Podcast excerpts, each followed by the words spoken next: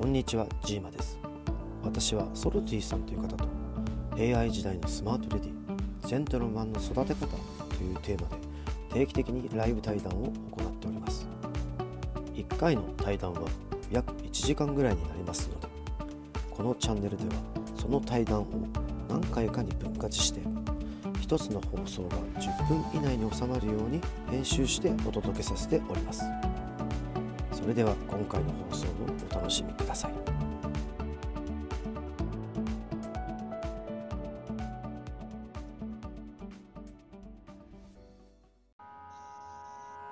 おはようございます。どうも。じゃあよろしくお願いします。どうも。あの前回の復習からいきましょうか。ですよね。あ、はい。大体いつもはい前回は、えーっとどんなことをやったかっていうと、えーっとまあプライベートスクールでは結構小学校の時からい偉人の伝記をたくさん読むことっていうのがすごい推奨されていて。っていうことをやりましたよね。で、それは何でかっていうと、あのはい人生のそのロールモデルっていうのを、いろんなそのロールモデルっていうのを、まあ、インストールすることによって、まあ、将来、その自分がどんなその人物になりたいかっていったような、その、まあ、なんていうんですかね、ゴールっていうか、そういうものをあの立てるためのその仕入れをするったような、そういう意味があるっていうことでしたよね。はい。はい、でそれはつまり、まあ、子供の時から例えばあの勉強さえできればいいとかそういうお金さえ稼げればいいっていうんじゃなくてもっとそのバランスよくその人生のいろんな目標とかゴールとかっていうのをあの設定した方がより将来幸せな人になれるんじゃないでしょうかっていうそういうふうなあの願いがこもってるっていうようなことですよね。あとはもう一つはその何かその将来になりたいものっていうのにもうこれからの時代っていうのはなくなっちゃう職業とかあるいは将来これから考えもしないような職業というのが生まれてくるのでそのどんな職業に就きたいかではなくてどんな人物になりたいかっていったようなそういうふうな、まあ、ゴールを、まあ、子供が常にこうなんか思い描いた方が、ま、より幸せになる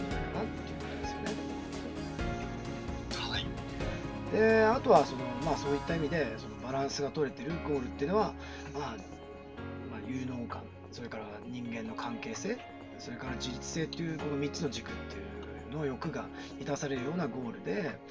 で、まあ、あとその、まあ、いろんなことにその人生のゴール設定をしてでそれをサブゴールに分解して、まあ、サブゴールというかマイルストーンに。で障害とかそういうのも予定して計画を立てるスキルっていうのを、まあ、あの学んできたらいいんじゃないでしょうかって言ったらまあそんなような話をしたんじゃないかなと思うんですけどいかがでしたか？確か恐竜の話もしましたねはいありがとう。ございます。うんうんありがとうございます。ね、まさにあの今お話しいただいたところでも具体的に言うと、まあ、大きいところで言うとね、えー、と3つぐらいになるのかなというふうに思うんですけれども本当にこのロールモデルの部分ですとか、あとはまあそのなりたい職業ではなく、まあ、どうありたいかみたいなね、うん。そこのあり方みたいなところにフォーカスでどんな人になりたいかみたいなところあの非常にね響きましたね。本当ありがとうございます。ねそれでで今回は、まあ、実はその、まあ、僕の父はその受験勉強っていうことに対して僕はすごくそのなんかやってる内容についてすごく不満を言ったんですけどもその時にいやそれはその将来大きくなった時にこう人生ではそのね解けるかどうかも分かんない問題を解いていかなきゃいけないんだよ。でもその前にそれにはスキルが必要なので答えが分かっているような受験勉強でその自分で目標を立ててでそれをクリアするためにその問題点っていうかそういうものを分解してサブゴールを立ててで、まあ、どんな障害が予想されているかをその、まあ、リストアップしてそれに対抗するための対処するためのまあ解決策とかっていうのはあらかじめ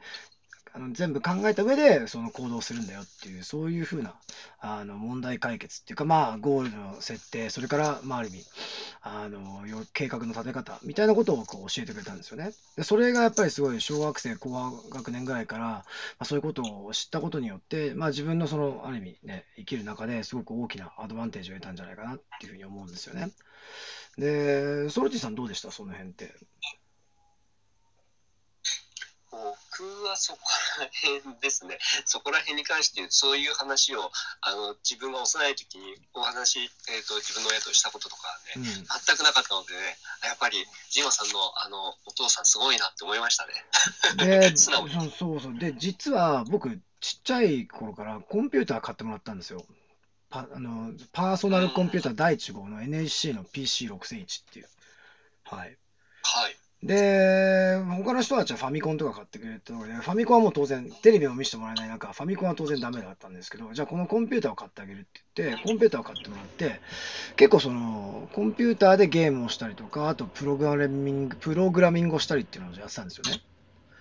で、それが結構やっぱり大きく将来に役に立つ。さっき言ったような、そのプログラミングを学んだことで、さっき言ったようなそのゴールを立てて、それを分解して計画を立ててっていったようなスキルが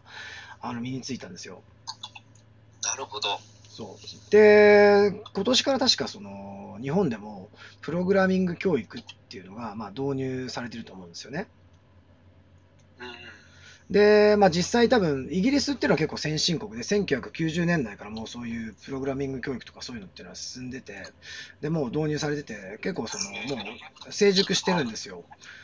で、まあちょっといろいろ、はいあのー文部省のやつを読んだんですけど、プログラミング教育で何を学ぶかっていうと、そのプログラミング的思考っていうのをうん。学んでくださいっていうふうに書いてあったんですよね。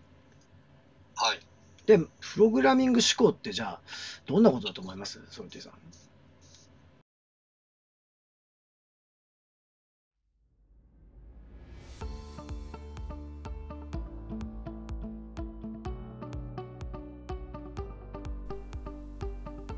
今回も最後まで聞いていただいてありがとうございました。このタイミングでピンときた方は是非フォローをよろしくお願いします。質問や感想などがありましたらコメント欄の方に書いていただけるととても嬉しいです。ライブでの対談に反映させていただくとともに質問については定期的に配信の方でお答えさせていただきます。